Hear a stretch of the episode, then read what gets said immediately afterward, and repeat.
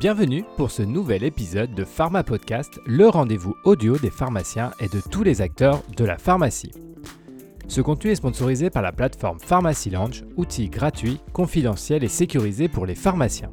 Si le sujet du premier recours en officine vous intéresse, je vous conseille d'écouter cet échange en compagnie de Jean-Michel Mrozowski. Comment le pharmacien doit aborder une demande de conseil au comptoir et apporter les réponses les plus pertinentes Voilà l'une des questions à laquelle nous avons répondu dans ce live. Je vous laisse donc découvrir cet échange. Bonne écoute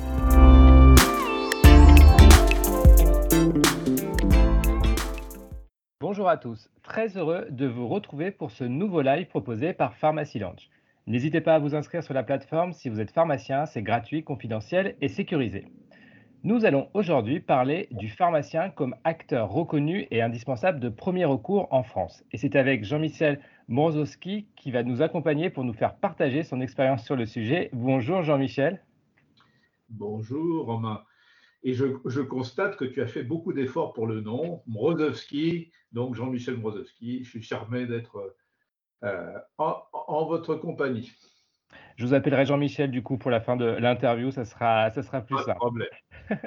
enfin, on est avec Aurélie Pasquet, notre responsable communication à Pharmacy Lounge, qui nous accompagnera également pour ce live, pour léguer toutes vos questions que vous allez pouvoir nous poser via le chat. Bonjour Aurélie. Bonjour, bonjour à tous. Donc, je suis Aurélie Pasquier, je m'occupe du marketing, de la communication et du digital chez Pharmacy Lounge.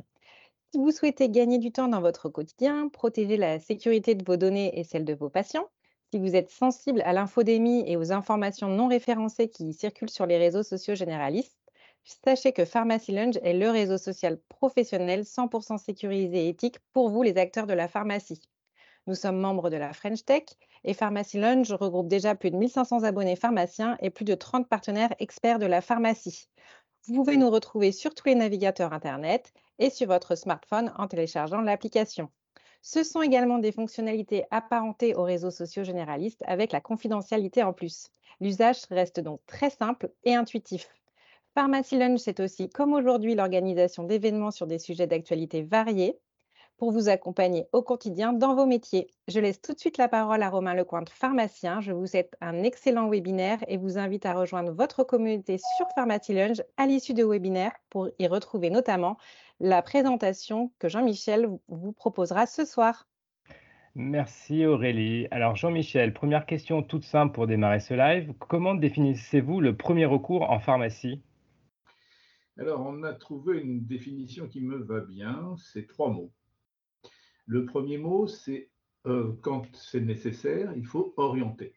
Ça, je pense que nous, aurons beaucoup à en parler cette orientation. De soulager. Alors, ce qui est intéressant, c'est dans soulager, il y a deux termes. Un, euh, il n'est pas intéressant pour ce qui me concerne de parler de traiter. On ne traite pas une pathologie à l'officine, on peut la soulager pour le moins. Euh, et un troisième point qui est très important, c'est documenter, parce que il me semble que nous ne documentons pas suffisamment. Dès lors, nous n'avons pas la capacité d'avoir des informations qui nous permettent de nous améliorer.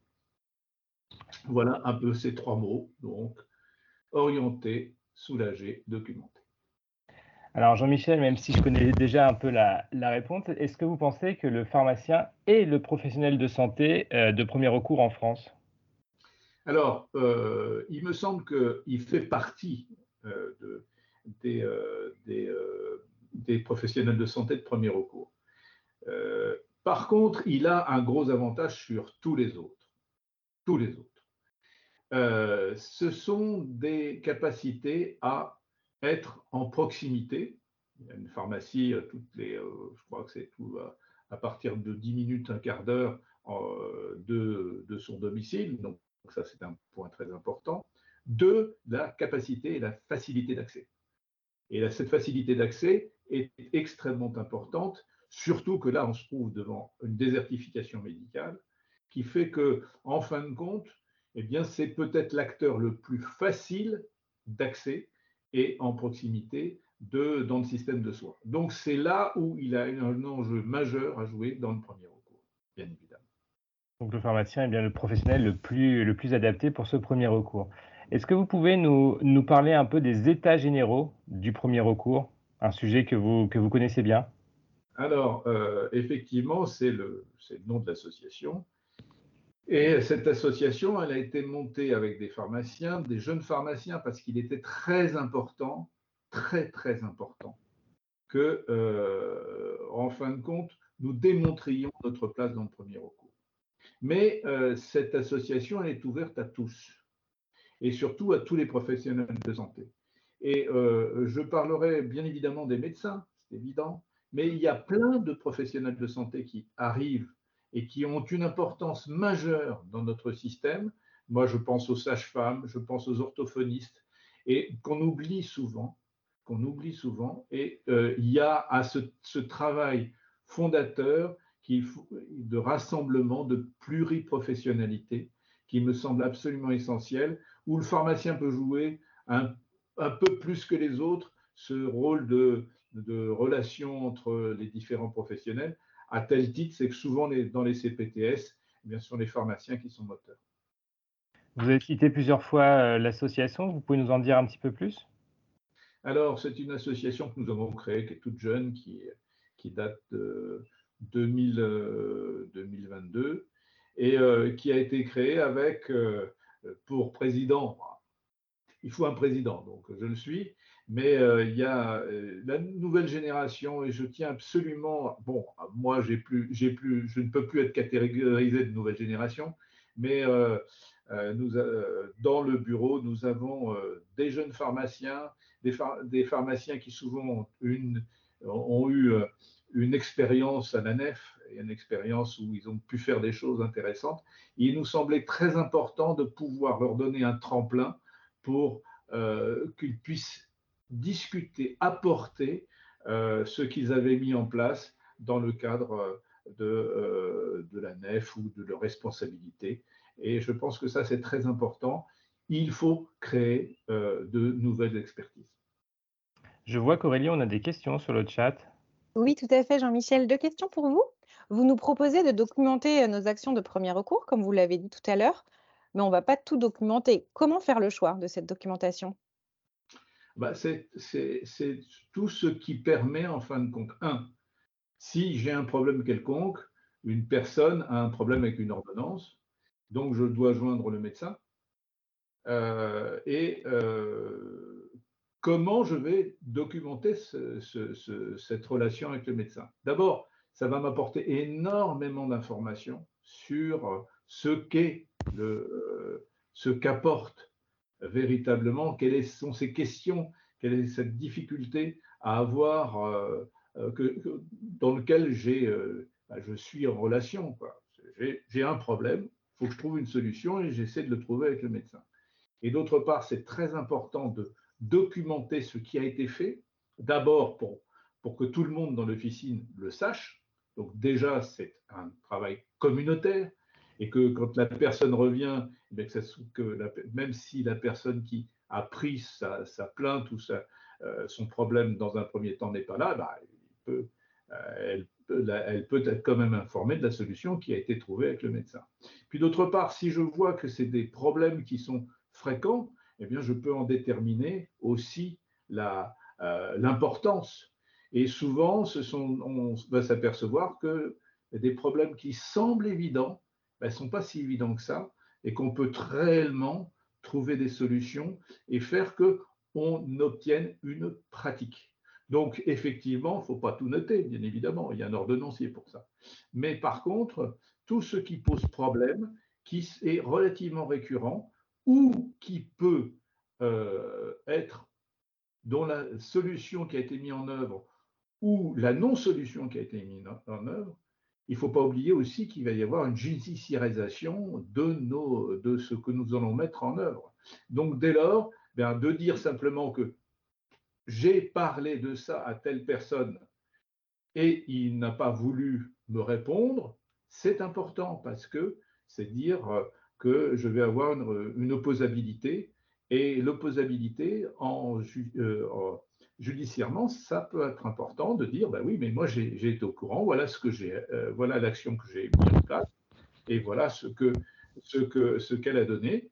Bon, euh, au moins je peux dire que, par exemple, dans les violences conjugales ou les violences faites à des enfants, bah, euh, si je veux voir l'enfant, que je ne peux pas voir l'enfant, je dis que j'ai posé la question et que la mère n'a pas, euh, pas souhaité que je vois l'enfant. Donc, au moins, je peux dire la date, l'heure, la question qui a été posée et la réponse qui a été donnée. Par exemple, là, ça me semble euh, des choses importantes. Donc, tout ce qui est récurrent, tout ce qui pose problème, eh bien, me semble nécessaire d'être documenté. Une autre question, Aurélie? Super, merci. Oui, et dans le cas où on n'a pas de médecin généraliste pour, pour orienter vers un avis médical, comment peut-on faire? Ça, c'est le, sujet majeur. C'est que euh, l'orientation, euh, pour ce qui me concerne, euh, va être le sujet majeur du premier recours. Nous sommes face à une désertification médicale, à un temps médical qui est de plus en plus contraint, qui est en tension, et on voit bien que, euh, j'ai une anecdote un truc simple, c'est euh, une amie pharmacienne qui me dit, j'ai quelqu'un qui vient à l'officine et elle a quelque chose, une, affection dermatologique qui n'est pas belle. Bon. Euh, bah, on va reboucler sur la documentation. Qu'est-ce que je fais? Qu'est-ce que je fais? Le, médecin lui a dit, il faut aller voir un dermatologue. Or, dans son euh, territoire de santé, le dermatologue, il n'y en a pas beaucoup. Et d'autre part, c'est si, euh, euh, un rendez-vous à six mois. Donc, six mois, ça peut, ça peut évoluer de façon importante. Bon. Qu'est-ce qu'on peut faire pour ça? Eh bien, je pense qu'il faut arrêter que ça glisse. C'est-à-dire que, en fin de compte, chacun s'envoie la patate chaude. Et donc, simplement, prendre une photo prendre une photo, simplement. Et prendre la photo et pouvoir avoir un élément qui permette de dire, voilà, à telle heure, j'ai vu telle personne, j'ai fait cette photo, voilà ce qu'on ce, ce, qu'on peut mettre en œuvre, et ne serait-ce que faire des photos d'une affection dermatologique. Et ce qui serait très important, c'est que le pharmacien sache faire des photos. C'est-à-dire qu'on ne fait pas une photo n'importe comment. Pour pouvoir la mettre, par exemple, sur un site ou euh, un site qui euh, répertoire de dermatologues qui pourront derrière faire quelque chose et dire voilà, bon, c'est une verrue séborée, pas grave, mais ça peut être autre chose. Surtout si ça s'aggrave et de pouvoir avoir un élément qui soit vraiment congruent et qui puisse permettre de faire quelque chose. Voilà à peu près. je ne sais pas si j'ai répondu à la question, mais, euh, mais bon, euh, je pense que c'est ça. Il faut vraiment que le pharmacien devienne un acteur euh, qui, est, qui est ce sens de la nécessité d'orientation et de savoir faire une orientation, parce qu'il a des critères d'orientation qui lui permettent de faire, et qui devienne un observateur. Du coup, Jean-Michel, je rebondis sur ce que vous venez de dire, et pour que le pharmacien devienne un, un acteur, comment concrètement, il doit se, positionner pour, comme vous l'avez dit aussi, ça glisse et que les choses euh, puissent évoluer dans le, dans le bon sens, dans la prise en charge du premier recours Alors, euh, euh, il faut cranter d'une certaine façon. C'est ce que j'ai essayé d'expliquer tout de suite. C'est-à-dire qu'en fin de compte, il faut savoir mettre le curseur où il est important de le mettre. C'est-à-dire que envoyer et orienté euh, trop fréquemment pour des choses qui n'ont pas nécessité de l'être fait, euh, c'est euh, emboliser le système de soins. dans un autre sens, si je, si je suis trop laxiste dans mon curseur d'orientation, eh bien à ce moment-là, je risque d'entraîner des pertes de chance. Donc, ce qui me semble absolument essentiel, c'est qu'il faut déterminer les critères qui sont fondamentalement les critères d'observation. Je vous donne un exemple qui, peut, qui, pourra vous éclairer par rapport à ça, qui est d'ailleurs euh, l'exemple qui a été pris et qui est au début de la thèse de Valentin Legrand, sur lequel j'ai participé, qui est dans le cadre d'une démarche thérapeutique. C'est-à-dire qu'une personne arrive dans l'officine en boitillant Et euh, on voit que chaque fois qu'il boitille, ben, ça lui fait mal. On voit bien qu'il y a un rictus. Mais il faut regarder pour voir qu'il y a un rictus quand la personne rentre dans l'officier. Et donc, elle a du mal à se déplacer. Et pourtant, il y a une incohérence parce qu'elle a 35 ans, 35, 40 ans. Donc, et elle arrive au comptoir, elle demande un, euh, un pansement pour, l'ampoule, pour une ampoule. Donc, vous voyez bien que là, l'observation permet de déterminer une incohérence, que cette incohérence permet de dire ah ouais, mais ça, là, le curseur, je pense qu'il y a une orientation à faire. Et donc, il y a eu euh, la personne s'est déchaussée et on a vu qu'en fin de compte, l'ampoule prenait tout, le, pied. Donc, il y avait une infection, c'est-à-dire que l'ampoule était devenue purulente. Donc, dès lors, voyez bien que la simple fait de l'observation va faire que je vais pouvoir orienter de façon argumentée. Et dans toute cette prise en charge, je suppose que la formation est importante. Euh, Jean-Michel, est-ce qu'il existe des supports qui vont aider le pharmacien à, faire bouger ce, curseur au, plus fin pour euh, faciliter son interrogatoire et donc pour prendre la bonne décision? Alors, à mon avis, je pense, je, pour le moment, bien sûr, il y, a, tous les protocoles. Il y a une différence entre les protocoles d'ailleurs et euh, l'observation. Je pense que le premier acte, c'est d'apprendre à observer. Et ce pas des observations très compliquées. Ce qui fait la différence, par exemple, entre euh, l'action hospitalière et puis une action euh, de ville, c'est que d'abord, euh, le patient n'est pas, captif, alors qu'il est un peu captif à l'hôpital, puisqu'il est dans sa chambre, à l'hôpital, et donc c'est de la pharmacie clinique. La pharmacie clinique, c'est donc la pharmacie au lit du malade mais euh, je n'ai rarement vu des lits arriver dans une officine. Mais enfin, c'est juste pour, euh, pour le, le, joke. Mais euh, là, il faut faire une observation qui soit en relation avec les outils qu'on a à disposition. Et nos outils sont assez légers, c'est-à-dire qu'à l'officine, derrière un comptoir, on a nos oreilles et nos yeux. Et dès lors, c'est là où il faut trouver les critères qui tiennent la route. Donc, des formations, oui, mais je crois qu'il serait très intéressant. Euh, moi, je, suis tout à fait prêt à mettre en place des, euh, des, formations, mais ce qui sera très intéressant, c'est de lire les Sherlock Holmes, déjà.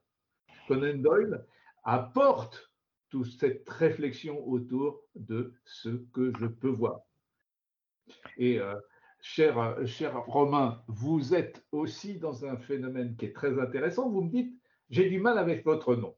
D'accord? Mais vous faites une représentation de mon nom. Et c'est en faisant cette représentation que vous êtes. Alors, c'est normal, moi aussi, hein, tout le monde le fait. C'est on est dans des, euh, des biais connectifs. Donc, on, fonctionne sur des biais connectifs. Si on se représente les choses avant de les observer, eh bien, on est dans des biais connectifs. Alors, ça ne répond pas à votre question sur la formation, mais bon, vous, vous ne m'en voudrez pas trop. Quand Non, Jean-Michel, vous inquiétez pas. Euh, vous avez bien précisé que le pharmacien doit devenir, on va dire, un inspecteur observateur. Euh, quels conseils vous pourriez donner euh, aux pharmaciens qui veulent acquérir ces, compétences pour pouvoir s'investir encore plus dans cette nouvelle approche? Eh bien, Je pense qu'il y, y a un mot qui est absolument essentiel, c'est l'intérêt que je porte à l'autre. C'est-à-dire avoir un intérêt réel. Et dès lors, il y aura plein de choses qui vont apparaître. Regardez la personne rentrer. Regardez comment elle marche. Regardez si elle a une canne. Et se souvenir d'une personne qui, il y a encore un mois, deux mois, venait sans canne et qui vient maintenant avec une canne. Ça veut dire quelque chose. Ça veut dire que si, elle est, si c'est une personne âgée, ça veut dire que peut-être elle ne se sent plus tout à fait euh, en confiance dans sa, marche. Donc, elle va, euh, elle va prendre une canne. Ça veut dire que peut-être qu'elle est tombée. Si, elle est tombée, eh bien, vous savez aussi bien que moi qu'une personne âgée qui commence à tomber, eh bien, elle va tomber de plus en plus souvent. Et euh, plus elle tombera, plus, elle aura du mal à se relever. Et d'ailleurs, ne serait-ce que d'apprendre aux gens à pouvoir se relever est absolument essentiel, puisque un des critères de perte de chance majeure dans ce cadre-là, c'est bien évidemment euh, de rester au sol plus d'une heure. D'autre part, ces personnes qui ne, se déplacent plus, qui n'ont plus d'activité physique minimum, vont perdre bien évidemment des, euh, capacités à se déplacer, sont de, plus en plus handicapés, vont avoir des pertes, euh, des pertes de poids, dont on sait qu'elles ont, des conséquences majeures. Donc vous voyez que sur une toute petite observation, eh on peut en découler plein d'éléments qui sont extrêmement utiles pour le patient. Parce que là, peut-être que, et nous savons tous que la dépendance commence, la vrille de la dépendance commence par des petits événements qui peu à peu vont entraîner des phénomènes majeurs. Il faut éviter que les personnes âgées rentrent dans cette vrille.